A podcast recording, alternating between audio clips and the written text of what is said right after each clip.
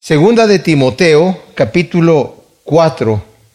Estamos aquí eh, a punto de terminar esta carta de Pablo, que es la última carta que él escribe, son sus últimas palabras, que las está dirigiendo a su hijo espiritual Timoteo, al cual él conoció en su primer viaje misionero cuando pasó por Listra. En Listra fue apedreado el apóstol Pablo y Timoteo fue testigo de los sufrimientos del apóstol ahí mismo. Dejó una iglesia fundada allí, le llevó el Evangelio a la madre y a la abuela de, Timoteo. Y Timoteo obviamente se quedó allí influenciado por su madre y por su abuela, como nos, nos dice en esta epístola, ¿verdad? En esta segunda epístola. De manera que cuando el apóstol Pablo pasa por segunda vez por Listra en su segundo viaje misionero, unos años más tarde, ve a Timoteo crecido de una forma, o sea, la gente tenía un testimonio de él impecable, lo ve como un, un hombre joven, maduro, dispuesto para servir al Señor, y lo toma como compañero. En el primer viaje habían tomado, había salido con Bernabé y habían tomado a Juan Marcos, que es el que escribe el Evangelio de, de Marcos aquí en la escritura, ¿verdad? Eh, sobrino de, de, Bernabé, que vivía en Jerusalén, pero él a, las primeras de cambio en el viaje, cuando la cosa se puso un poquito difícil, se regresó a Jerusalén, ¿verdad?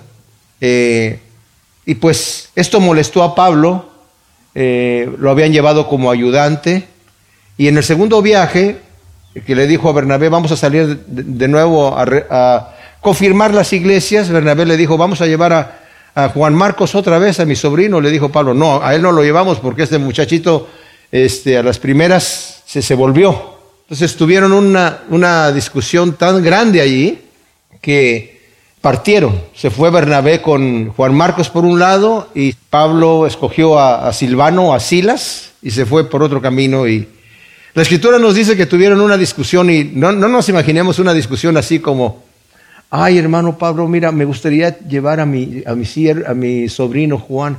No, yo no pienso que sería prudente, eh, Bernabé. Él, él, no tuvo mucho. Bueno, entonces, ¿qué te parece, Pablo? Si mira, tú tomas tu camino por otro lado, te puedes ir aquí con, con Silas y yo voy con mi sobrino Juan Marcos a otro lugar. No, fue un, fue un, un pleito prácticamente en la carne que tuvieron ahí, ¿verdad? Muy fuerte.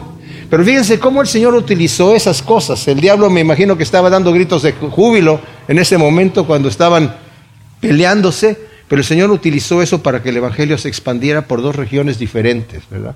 Cómo el Señor le, le voltea la mesa a, Satanás y, ni cuenta se da. Entonces, vamos a ver el testimonio que nos va a dar aquí de, de Juan Marcos también. El apóstol nos está diciendo aquí en este capítulo 4, y esto lo vimos en el estudio pasado, solamente lo quiero repasar. Y quiero leer, aunque vamos a estar eh, literalmente viendo del versículo 5 ya más a fondo hasta el final del capítulo, quiero que leamos los primeros cuatro versículos, en donde le dice Pablo a Timoteo, requiérote solemnemente en presencia de Dios y de Jesús el Mesías, destinado a juzgar a los vivos y a los muertos, en su aparición y en su reino. O sea, este es un llamamiento, un encargo solemne. Predica la palabra, insta a tiempo y fuera de tiempo, redarguye, exhorta y reprende con toda paciencia y doctrina, porque vendrá tiempo cuando no soportarán la sana doctrina, sino que sintiendo comezón de oídos, esta es la gente, se acumularán para sí mismos maestros conforme a sus propias concupiscencias, y ellos mismos apartarán el oído de la verdad y serán extraviados a las fábulas.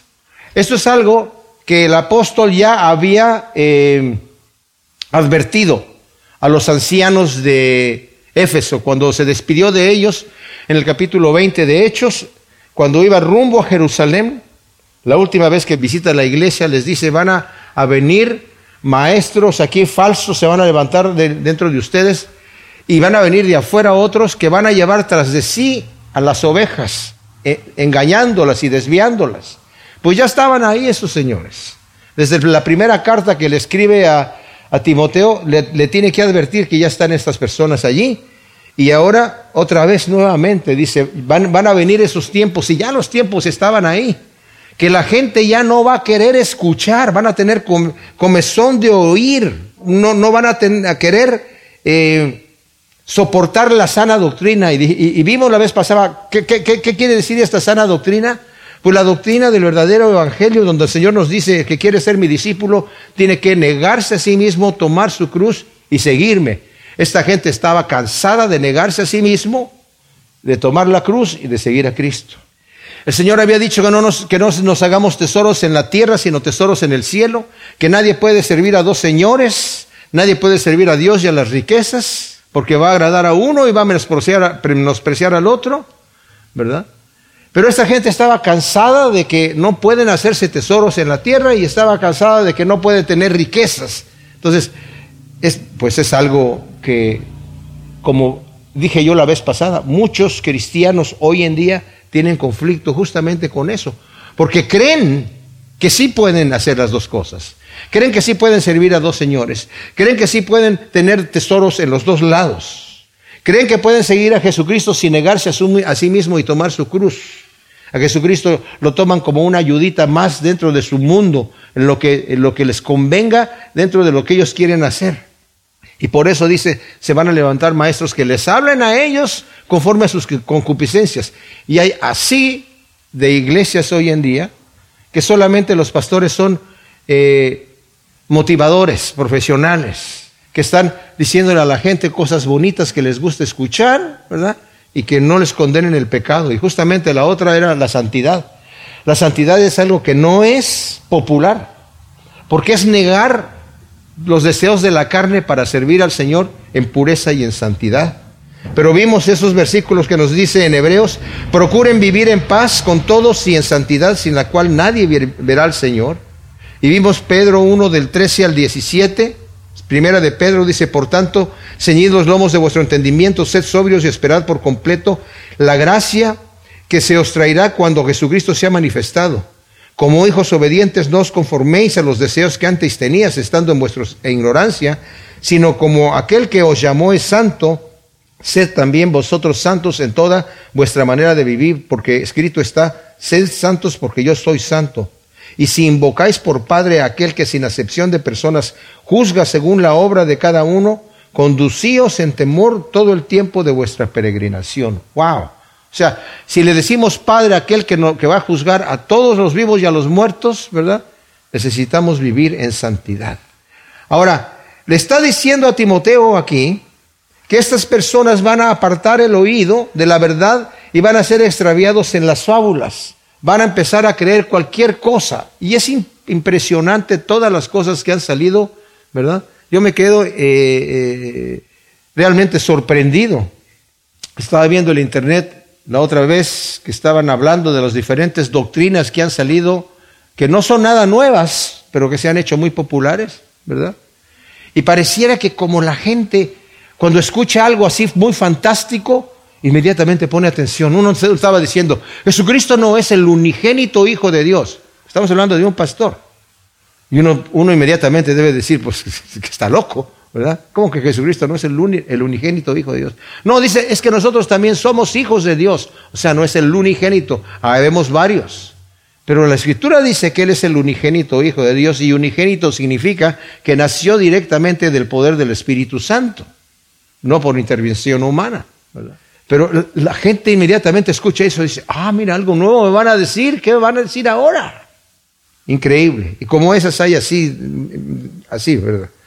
Entonces, hay unos que dicen, para ellos la predicación, para que sea ortodoxa o verdadera y auténtica, tiene que seducirles continuamente con el resultado que ellos andan tras los mitos, la nueva revelación, la nueva emoción, el nuevo mover del Espíritu Santo.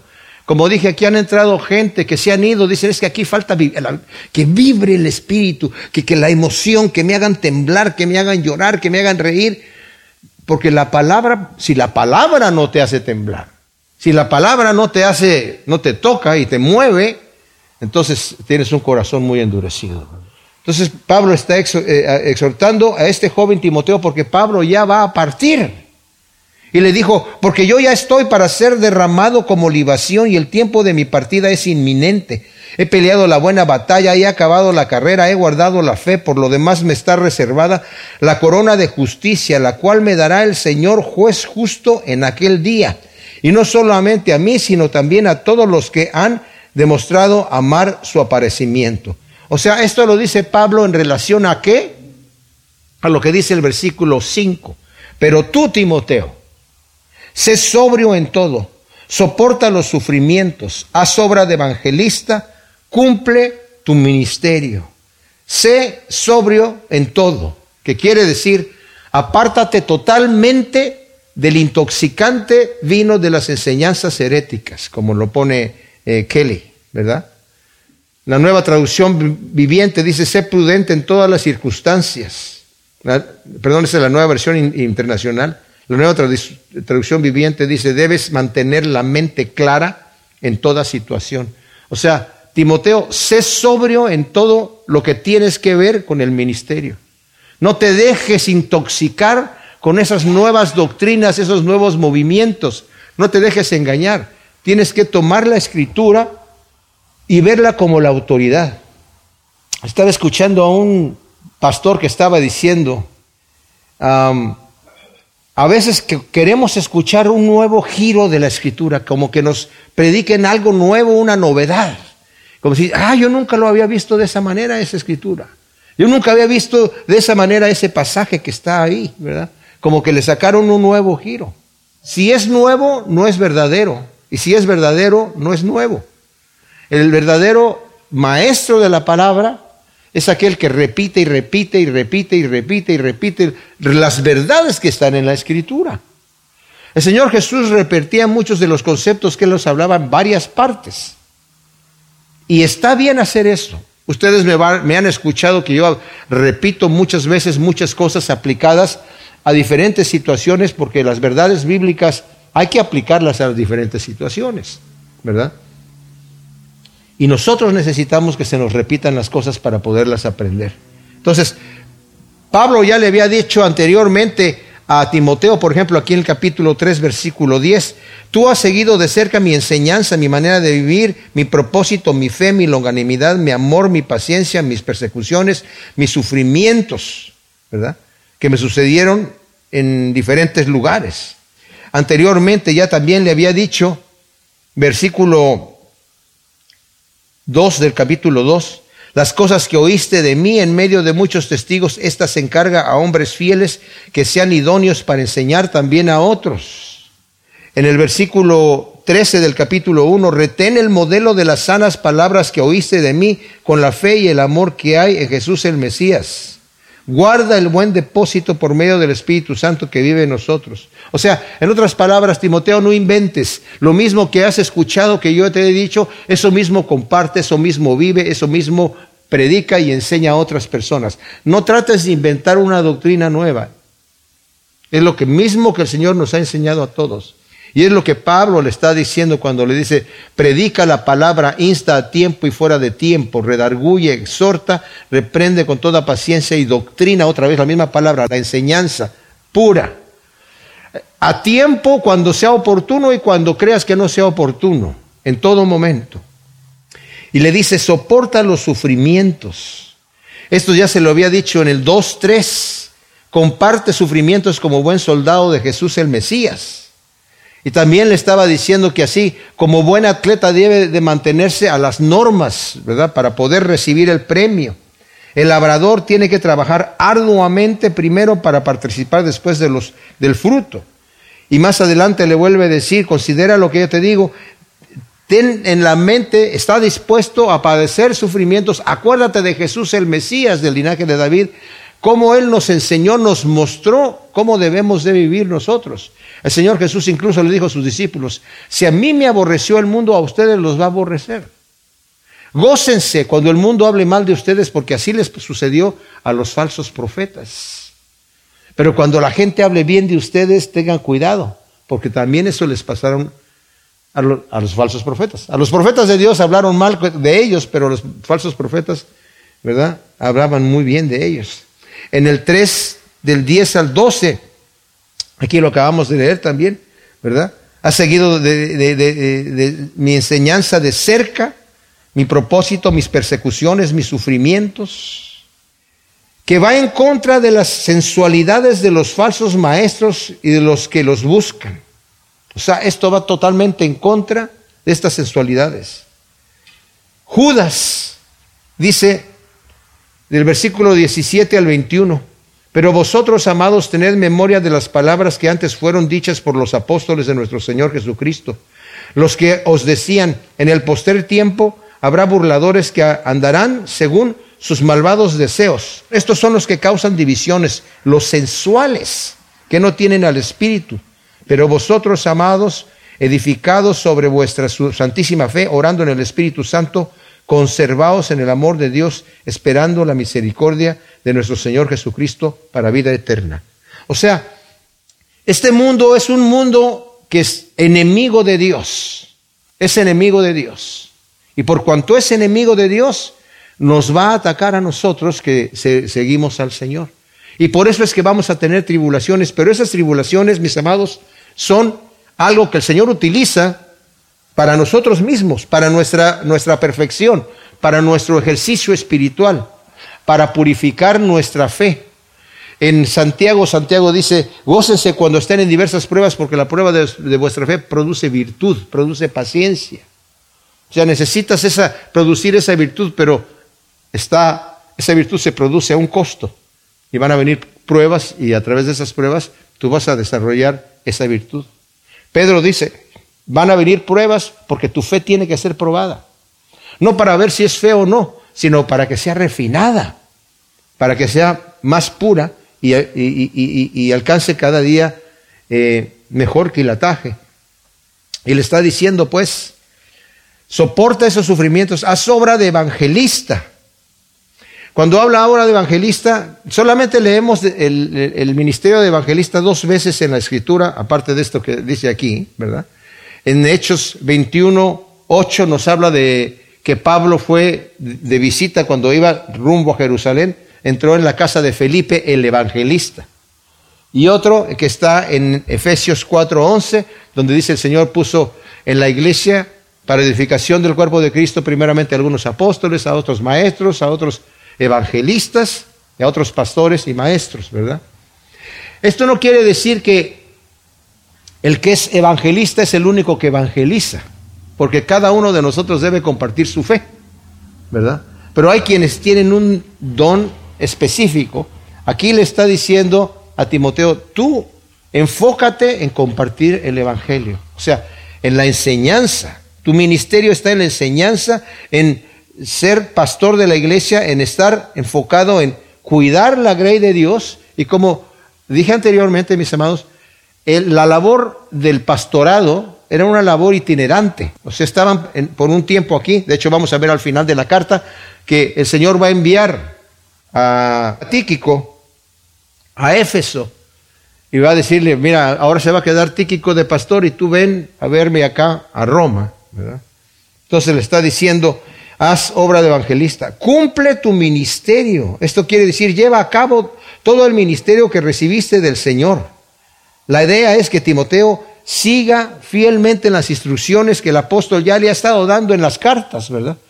Cumple tu ministerio, Timoteo. Yo ya estoy a punto de irme. Yo te estoy pasando la batuta.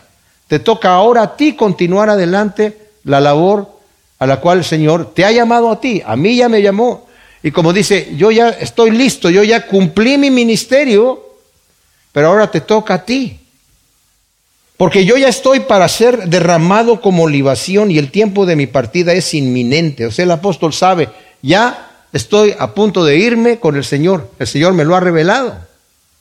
Cuando dice, estoy a punto de, de, ser derramado, cuando habla de esta eh, situación, eh, obviamente se está refiriendo a la libación, que es el, eh, la palabra libatio. Eso era una ofrenda de derramar un líquido, generalmente era vino, en el olor grato al Señor, que está en el Antiguo Testamento en Levítico 28.7, cuando se ofrecía la comida, se ofrecía la, carne, lo que se estuviera ahí, se derramaba también vino ahí. Eh, era una costumbre que la tenían incluso religiones paganas, ¿verdad? Pero era una eh, ofrenda, pues, una ofrenda de consagración. Y también estaba, eh, a veces se derramaba sangre en la ofrenda de consagración, también se está en Deuteronomio 12, 27. En Filipenses 2.17 Pablo dice, aunque mi vida sea derramada en libación sobre el sacrificio y servicio de la fe de ustedes, me gozo y regocijo con todos ustedes. O sea, aunque mi vida sea derramada en esto, y ahora Pablo sabe, le, le había dicho a los tesalonicenses, algunos, los que duermen van a ser arrebatados y luego nosotros los que, los que vivamos, los que quedemos aquí, también seremos transformados. Pero si estuviese escribiendo ahora tesalonicenses diría, los que se queden aquí van a ser transformados porque nosotros, los que dormimos, porque ya estoy a punto de ser sacrificado, el Señor nos va a resucitar, ¿verdad? Y luego dice, el tiempo de mi partida es inminente, o sea, el tiempo de mi partida ya llega este momento. La palabra empleada en partida significa como cuando los soldados eh, eh, sacaban las estacas de sus tiendas de campaña en donde estaban en, eh, en el campo, ¿verdad? o como cuando desamarraban un bote para, para salirse. para Pablo la partida de este mundo no es se me acabó aquí la cosa, sino ahora soy libre, ahora me abrieron la jaula y voy a volar hacia donde está el Señor. ¿verdad? Lo ve como esa gran oportunidad. Es inminente, ya va a suceder en cualquier momento. Dice, he peleado la buena batalla, o sea, la batalla a favor del reino de Dios, legítimamente y como soldado, como lo había dicho ya anteriormente. He acabado la carrera con todas mis fuerzas hasta llegar a la meta, y también de una forma legítima. Y he guardado la fe como el fiel labrador que espera el fruto deseado. Lo vemos ya en el 2 del 4 al 7, ¿verdad? Y luego dice Pablo, y dice, por lo demás, me está reservada la corona de justicia, la cual me dará el Señor juez justo en aquel día, y no solo a mí, sino también a todos los que han demostrado amar su aparecimiento. O sea, la corona adquirida por medio de la fe en Jesús y como recompensa por la fidelidad en el servicio de Dios. O sea, esa corona de justicia, el Señor me la adquirió a través de la fe. Pero también es una corona, digamos, que tiene otra sección, que es en recompensa por la fidelidad en el servicio al Señor. Dice primera de Corintios 3 del 10 al 15, conforme a la gracia de Dios que me ha sido dada, yo como perito arquitecto puse el fundamento y otro edifica encima, pero cada uno mire cómo sobreedifica, porque nadie puede poner otro fundamento que el que ya está puesto, el cual es Jesucristo. Y si sobre este fundamento alguno edificare oro, plata, piedras preciosas, madera, heno, hojarasca, la obra de cada uno se hará manifiesta porque el día la declarará, pues por el fuego será revelada la obra de cada uno, cual sea, el fuego la probará. Si permaneciere la obra de alguno que sobreedificó, recibirá recompensa, pero si la obra de alguno se quemare, él sufrirá pérdida, si bien él mismo será salvo, aunque así como por fuego. O sea, cada, la obra de cada uno va a ser probada por fuego. Si la intención es pura, voy a recibir recompensa. Si la intención no fue pura, no importa lo que yo haya hecho, se va a quemar, ¿verdad?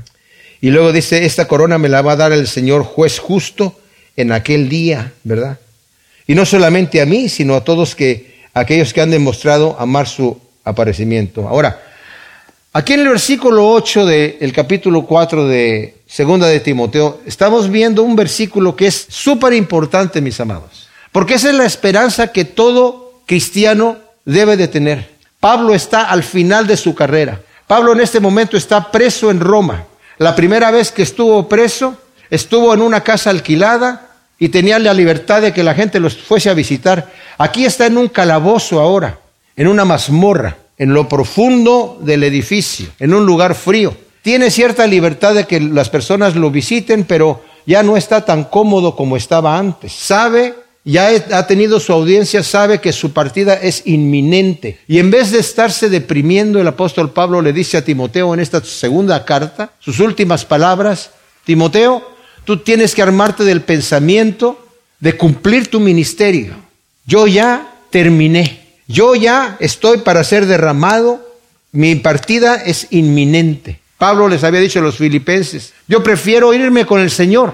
Para mí eh, eh, es mejor estar con Él que estar aquí, pero si estar aquí es en beneficio de ustedes, pues prefiero, no sé ni qué cosa escoger, dijo él. ¿verdad? Porque si estar aquí es en beneficio de ustedes, pues estoy aquí, pero estar con el Señor es muchísimo mejor. Y mis amados, cuando vivimos una vida en donde nuestra esperanza es estar con el Señor, porque a veces podemos orar, decir, ay Señor, si ven pronto, sí Señor, que venga pronto, Señor, sí, pero yo sé que no va a venir. Y como que no estoy preparado en este momento para irme con el Señor y sé, yo puedo decir que venga, que venga, sí, que amén, que venga, pero yo no, no, no sé que no estoy preparado para que venga, ¿verdad? Pero sé que no va a venir, así que vaya a venir hoy en la tarde, estoy casi seguro que no va a venir. Tal vez no, pero el Señor me puede llevar y puedo estar delante de la presencia del Señor en cualquier minuto. Pablo estaba esperando ese momento. Él también dijo, para mí el vivir es Cristo y el morir es ganancia. Y solamente podemos decir con certeza que el morir es ganancia cuando para nosotros el vivir es Cristo. Porque si el vivir no es Cristo, el morir es una gran pérdida. Pero Pablo estaba, desde que se levantaba a trabajar, decía, Señor, pase lo que pase, estoy bien.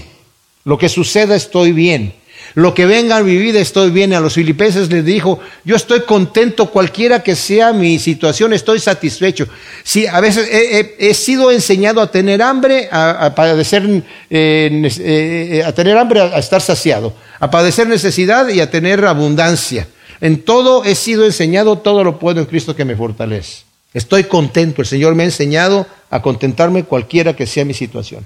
Pero también el Señor me ha enseñado a contentarme, no importa si la muerte es un peligro, porque sé que inmediatamente voy a estar con mi Señor. Y solamente va a ser el umbral que me va a llevar de este lado de la eternidad a la presencia de Dios. Lo que el Señor decida conmigo está perfecto. Y yo espero verlo pronto. Por eso dice aquí, yo estoy para ser derramado mi partida es inminente. He peleado la buena batalla, he acabado la carrera, he guardado la fe. Ese versículo 7, mis amados, es tan poderoso. Estamos hablando de una persona que es un anciano ya, satisfecho de la obra que ha hecho en el Señor, satisfecho de que le echó todas las ganas, de que puso todas sus fuerzas, y contrario a lo que dice Salomón al final de Eclesiastés.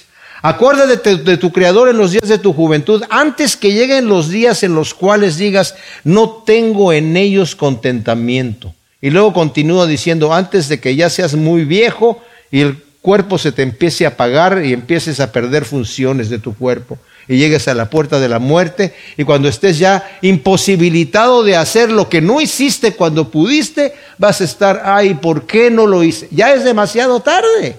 Cuando llegamos a una posición así, mis amados. Ahora, en estos momentos, cualquiera que sea mi posición, si yo he estado flojo, si he estado como sea, en este momento, dice la Escritura, que si yo me vuelvo al Señor en este momento, y Señor, en este momento te entrego mi vida completamente y estoy dispuesto a hacer tu perfecta voluntad, dice el Señor que la Escritura que Él hace por los años perdidos, lo que se comió la langosta, el Señor lo vuelve a traer, lo vuelve a recuperar. Y al final puede que sea como uno de esos labradores que el Señor cuando habla acerca de la persona que fue a buscar labradores para su viña, encontró uno a las seis de la mañana y le dijo, ven a trabajar a mi viña y te doy lo que es justo, que era un denario. Encontró uno a las nueve de la mañana y le dice, ¿qué estás haciendo aquí? Es que nadie me ha contratado. Vente y a trabajar mi viña y te voy a dar lo que es justo. Luego uno a las doce y le dijo lo mismo. Después encontró uno a las tres de la tarde y también le volvió a decir, ve a trabajar a mi viña. ¿Qué estás haciendo aquí? Te voy a dar lo que es justo. Encontró uno a las 5 de la tarde y el, jornal terminaba a las 6. Dice, ¿qué estás haciendo aquí, amigo? Pues que nadie me ha contratado. Vete a trabajar la hora que queda del día y te voy a dar lo que sea justo. Y cuando empezaron a pagar, formaron primero al que había trabajado una hora y hasta el final al que había trabajado el jornal completo de las, de las 12 horas, ¿verdad? Mandaron al de una hora y le dieron un denario. Y el que estaba hasta atrás dijo, ¡uh! Le dieron un denario a este tipo que trabajó una hora para ver cuánto me van a dar a mí, ¿verdad? Y, cuando le tocó su turno, le dieron un denario. Le dijo, oye, ¿por qué me das un denario a mí si, si yo trabajé todo el día, en el calor del día, y aquel solamente trabajó una hora? Y el dueño le dijo, amigo, en un denario que acordamos, no te estoy haciendo ninguna eh, injusticia, toma lo que es tuyo y vete. Si yo quiero ser benévolo con aquella persona, ¿a ti qué? ¿Que no me es lícito hacer lo que yo quiera con lo que es mío? Y el Señor nos da esas parábolas, mis amados, no para que cínicamente digamos, ah, pues entonces yo me, voy a esperar hasta la última hora, sino para que con confianza nos volvamos a hacer esto, a, a pelear la buena batalla, a correr la carrera y a guardar la fe. Y por eso dice, por lo demás me está reservada la corona de justicia, la cual me dará el Señor, juez justo en aquel día, no solamente a mí, sino todos aquellos que han demostrado amar su aparecimiento. Imagínense ustedes, no solamente a mí, sino los que han demostrado amar su aparecimiento. ¿Qué quiere decir esto, mis amados? Los que están esperando el pronto regreso del Mesías. Primera de Juan 2, 6 dice, hijitos míos, permaneced en él y el que permanezca en él tiene que andar como él anduvo. En el versículo 28 del capítulo 2 de Primera de Juan dice, hijitos míos, permaneced en él, para que cuando se manifieste, no nos alejemos de él avergonzados.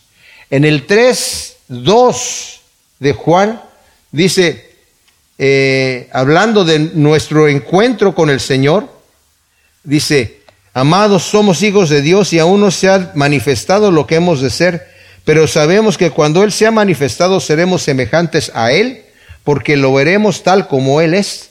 Y todo el que tiene esta esperanza en Él se purifica a sí mismo, así como Él es puro. En otras palabras, si yo estoy esperando verme con el Señor, si estoy esperando que en un momento dado voy a entregar cuentas con el Señor y que me voy a conocer como Él me conoce, y que voy a ser semejante a Él porque le veré como Él es y tengo esa esperanza de verlo a Él, me purifico a mí mismo así como Él es puro, porque el que no permanece en Él, dice anteriormente en el versículo 28 del, mismo, del capítulo 2 de esa misma carta, se va a tener que alejar de Él avergonzado. ¿Qué significa eso? Puede significar muchas cosas. Pudiera significar me alejo de Él y no tengo entrada en el reino de Dios. O puede significar, me alejo de él simplemente en vergüenza. Tomémoslo como lo tomemos. Yo les digo una cosa, mis amados, les doy un consejo. Yo personalmente estoy duro conmigo.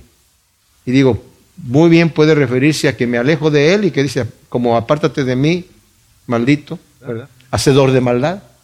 Si yo no me purifico así a mí mismo, así como él es puro, entonces soy un hacedor de maldad.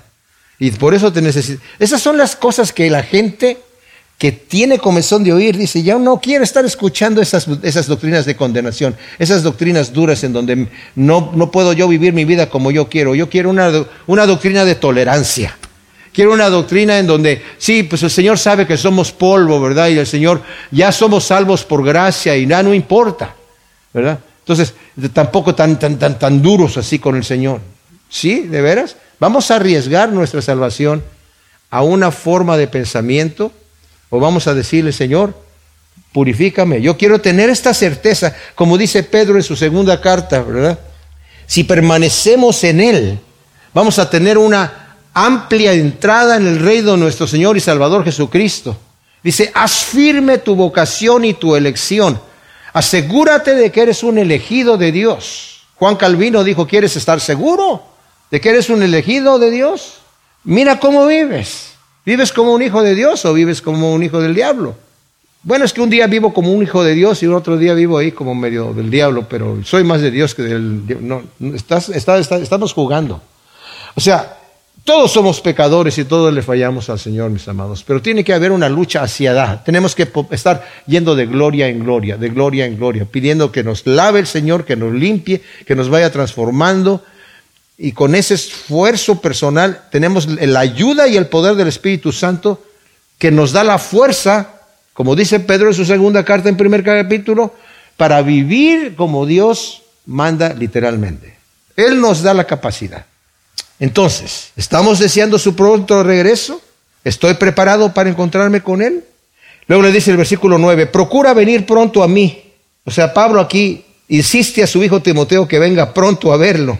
Ya le había dicho anteriormente que viniera pronto, pero ahora le está eh, nuevamente en el versículo 21 le va a decir, procura venir antes del invierno, o sea, le va a, insistir nuevamente, ¿verdad? Pablo sabe que hay un peligro de irlo a ver a él, por eso dijo en el, en el versículo 15 del capítulo 1, ya sabes que todos los que están en Asia se alejaron de mí. O sea, se alejaron de mí, ¿por qué? Porque soy un peligro. Yo soy el ícono que, represento a la iglesia cristiana y ahora los cristianos son tenidos como enemigos del Estado. Identificarse con Pablo era como cuando estaban persiguiendo al Señor Jesús, identificarse con el Señor Jesús. Todos sus discípulos lo abandonaron, ¿verdad? Pero aquí dice, ojalá, procura venir pronto a verme, ¿verdad? Luego versículo 10 dice, porque Demas, amando a este mundo presente, me ha desamparado y se ha marchado a Tesalónica, Crescente a Galacia y Tito a Dalmacia. Demas había sido un colaborador en el ministerio de, de Pablo en Colosas, lo vemos en el Colosenses 4.14 y en Filemón 24. Y, y, me refiero a Filemón porque Filemón, la carta a Filemón era una carta a un cristiano que estaba en Colosas. Pero dice, amando este mundo, se fue a Tesalónica. O sea, dejó de apoyar al tremendo líder de la iglesia cristiana, el apóstol Pablo. ¿Se fue Demas al infierno? Yo no sé, no sabemos, la escritura no dice eso. Y cuando la escritura se calla, nosotros necesitamos también mantenernos en silencio, ¿verdad? La escritura no dice que se fue al infierno, ¿verdad? Crescente a Galacia. Crescente no podemos culparlo de, de que abandonó al apóstol Pablo, sino Crescente sabemos que fue enviado a Galacia por el mismo apóstol Pablo. Y luego dice aquí, a Tito eh, lo envió a Dalmacia. Tito, como vamos a ver en la siguiente carta, va a estar como pastor en Creta. Como dije yo, el apóstol Pablo de repente mandaba a esta persona para allá mientras mandaba a otra persona para acá y eran ministros que iban itinerantes. Eh, sobre todo en el primer siglo había mucho este, este movimiento el ministerio del apóstol Pablo me, sorprende. Estaba al tanto de todo lo que estaba pasando y, ah, mira, aquí necesitamos que tú te vayas para allá a arreglar algunas situaciones y tú vente para acá a hacer esta situación y ¡pum! ¿Verdad? Entonces, estaba él en Creta, como leemos acá en, en, en Tito 1.5. Por esta razón te dejé en Creta para que pusieras en orden lo que faltaba y designaras ancianos en cada ciudad como te ordené. Y seguramente ahora lo envió a Dalmacia hacer otra cosa parecida. Solamente dice aquí, Lucas es el único que está conmigo. Lucas, el médico amado, ¿verdad? Como le dice otra parte de la escritura, y era posiblemente el amanuense de Pablo, o sea, el que estaba escribiendo las cartas que Pablo estaba dictando. Y luego dice aquí, esto es interesante porque dice, toma a Marcos y tráelo contigo porque me es útil para el ministerio. O sea, este Marcos, que es Juan Marcos del que estábamos hablando anteriormente, antes era inútil y ahora le es útil. En Hechos, como dije, Hechos 12, de, 12 al 25, em, es cuando sale con Pablo y con Bernabé y se regresa nuevamente a, tiene miedo de la situación, se regresa a Jerusalén, él tenía una casa en Jerusalén. En el 13.13 es cuando quiere sacar, traerlo Bernabé y le dice, no, le dice Pablo, este no quiso irse con nosotros y, y bueno, lo dejó allí. Pero ya después vemos en Colosenses 4.10 y en Filemón 24 que ya era, lo vemos ya como un joven que ya era útil en la obra del el ministerio. Y qué cambio tan grande de ser un joven que tenía temor de enfrentarse a, los golpes allá, en, por eso se regresó. Ahora es útil para la obra de Pablo. Y luego dice, eh, pues a Tíquico lo envié a Éfeso. Este Tíquico otra vez eh, es el, anteriormente había estado en, Filipos y en Colosas, y ahora lo envía a Éfeso. O sea, Tíquico es el que está llevando la carta de Timoteo. Entonces Timoteo lee y dice, ah, entonces yo estoy, ya estoy libre, tú te quedas aquí como pastor y yo voy a poder visitar a, Pablo allá, en donde él me quiere ahorita que, que, yo vaya a verlo. Y obviamente el apóstol Pablo quiere ver a su hijo espiritual, ya sabe que va a partir, tiene algunas instrucciones importantes que darle, animarlo, ¿verdad? Entonces el versículo 13 dice, cuando vengas trae la capa que dejé con Carpo en Troas, junto con los rollos, especialmente los pergaminos. Es probable que hubiese sido arrestado, como dijimos antes, Pablo en Troas, y ahora pide que le traiga ese capote que dejó en la, en la casa de Carpo, porque se está acercando el invierno, los papiros y los pergaminos. Pablo, como buen maestro de la palabra, nunca deja de estudiar. Y un buen maestro sigue estudiando, sigue estudiando, sigue aprendiendo, sigue aprendiendo. ¿verdad? Luego dice, Alejandro el calderero me ha hecho muchos males, el Señor le pagará conforme a sus obras. Guárdate tú también de él, pues en gran manera se opuso a nuestras palabras. Ahora, este Alejandro, el herrero, que significa, ¿verdad? aunque el nombre de Alejandro era muy común, muchos piensan que bien puede ser el de Primera de Timoteo 1.20, en donde está hablando de que se han apartado de la fe algunos, eh, y que lo está entregando, ¿verdad? Eh, usted le está animando a, Timoteo, dice, mantén la fe y la buena conciencia de la cual desechando algunos naufragaron en cuanto a la fe. O sea, anduvieron en los caminos de Dios y ahora de, se naufragaron, de los cuales son Himineo y Alejandro, a quienes entregué a Satanás para que fueran enseñados a no blasfemar. Y también vemos en Hechos 19 del 33 al 34, que cuando estaban allá haciendo este alboroto y Pablo no lo dejaron salir al foro donde la gente estaba gritando, Diana es grande, Diana de los Efesios, empujaron a un judío que se llamaba Alejandro para hacer una defensa y cuando la gente oyó que era judío, empezaron a gritar más la gente, ¿verdad?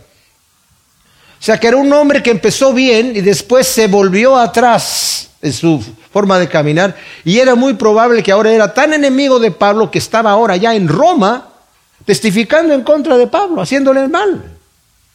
Entonces, tremenda cosa, ¿verdad? Y Pablo seguramente, ¿verdad? Dice, el Señor le va a pagar conforme a lo que ha hecho, o sea, eh, aplica lo que él le dijo a los romanos en el 12, 19. No se vengan ustedes mismos, sino dejen lugar a la ira de Dios. El Señor le va a pagar a este hombre conforme a sus obras. Y luego dice, en mi primera defensa ninguno estuvo a mi lado, sino todos me desampararon, no les, les he tomado en cuenta. Pero el Señor me asistió y me fortaleció para que por medio de mí se predicara cumplidamente el mensaje y lo oyeran todos los gentiles, y fui librado de la boca del león. Asimismo me librará de toda obra mala y me preservará para su reino celestial. A Él sea la gloria por los siglos de los siglos. Amén. O sea, en su primera defensa dice, nadie estuvo conmigo, me desampararon. Como los discípulos desampararon al Señor, ¿verdad? Cuando estaba siendo perseguido el Señor y, ya estaba a punto de ser ejecutado, todos lo, desampararon. Pero sabe Pablo que es por temor y por eso dice que el Señor no les tome en cuenta porque yo sé que tienen mucho miedo y miren, el Señor cuando padecemos, a mí me ha tocado, yo he estado en peligro de muerte en varias ocasiones. Y en el momento no, se tiene, no te he tenido temor. Yo no soy así, no crean que es porque, pues, muy valiente, no, yo no soy así. Ya después cuando pienso que me iban a matar, ay, me iban a matar, pero en el momento no se siente nada, porque dice la escritura en Romanos que en todas estas cosas, en, hambre, en persecución, en peligro de muerte de espada, somos más que vencedores por medio de aquel que nos amó, no por nosotros mismos, sino por medio de aquel. Pablo tiene el valor de enfrentarse a la muerte pero los demás que están con él no. No obstante, le dice que Marcos venga y Marcos dice, yo voy. O sea, antes tuvo miedo y a Timoteo le está diciendo que venga y va a ir, ¿verdad? Va a ir Timoteo a verlo. No le dice a Pablo, ay Pablo, es que no, ¿cómo estás pidiendo que vaya? Este, están muy, duros los, los, golpes por allá, ¿verdad? Dice, pero en mi primera defensa no, no hubo nadie, pero el Señor me dio las fuerzas como el Señor le había dicho a Pablo, tú vas a ir a predicar delante de reyes, delante de, los gentiles. Y ánimo, Pablo, porque es necesario que, así como predicaste en Jerusalén, prediques en Roma. Dice, el Señor me dio las fuerzas para que escucharan los, gentiles y la, la, casa de César, y yo di fiel testimonio de Dios. Dice, y me libró de la boca del león, refiriéndose a Nerón, dice, y me librará. Ahora, Pablo sabe que lo van a matar, pero ¿de qué lo va a librar entonces el Señor? De que me achique me va a librar de que yo eh, claudique y diga, ay no, pues la cosa ya se puso muy, muy fuerte, Señor, perdóname, yo así, así no.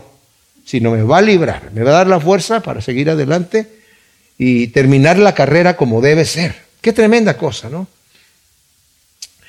Saluda a Priscila y Aquila. Ellos fueron compañeros de Pablo y le ayudaron a, a fundar la iglesia en Corinto. Ellos después se fueron a vivir a Éfeso. A la casa de Onesífero, este hombre que muy probablemente murió perseguido por el Evangelio. Acá lo felicita y le da gracias a Dios por él. Dice, todos me abandonaron en los de Asia.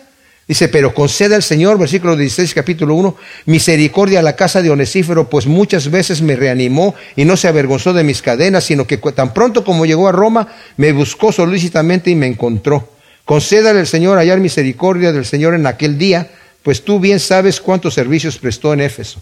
Muchos piensan que probablemente este oresífero murió en la persecución. Por eso está felicitando aquí, saludando no a Onesíforo, sino a la casa de Onesíforo. Erasto se quedó en Corinto. Este Erasto, lo vemos en Romanos 16, 23, era el tesorero de Corinto. Y a Trófimo lo dejé enfermo en Mileto. Esto es interesante. ¿Por qué dejó Pablo a Trófimo enfermo en Mileto? A este siervo que lo acompañó a Pablo. ¿Que no Pablo tenía el don de sanidad? ¿Por qué no oró Pablo por él? Pues seguramente oró por él. Pero la sanidad no es como muchos piensan, el Señor quiere que tú estés sano, sí o sí. El Señor utiliza muchas veces la enfermedad para probarnos.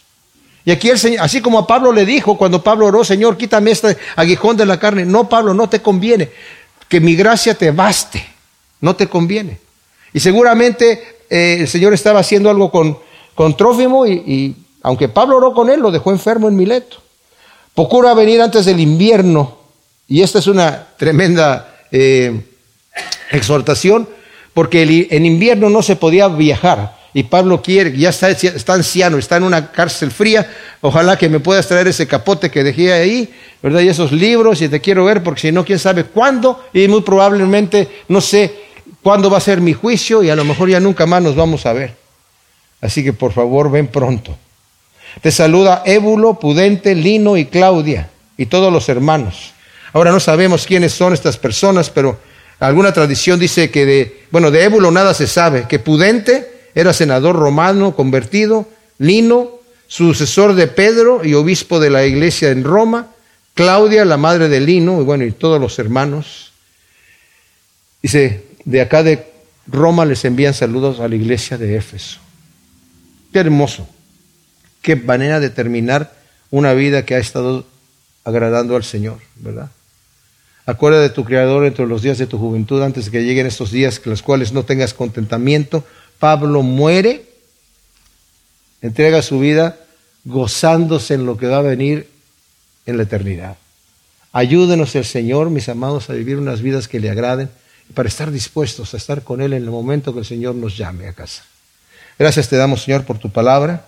Te pedimos que tú siembres esas semillas en nuestros corazones. Señor bendito, y que podamos crecer en ti, Señor.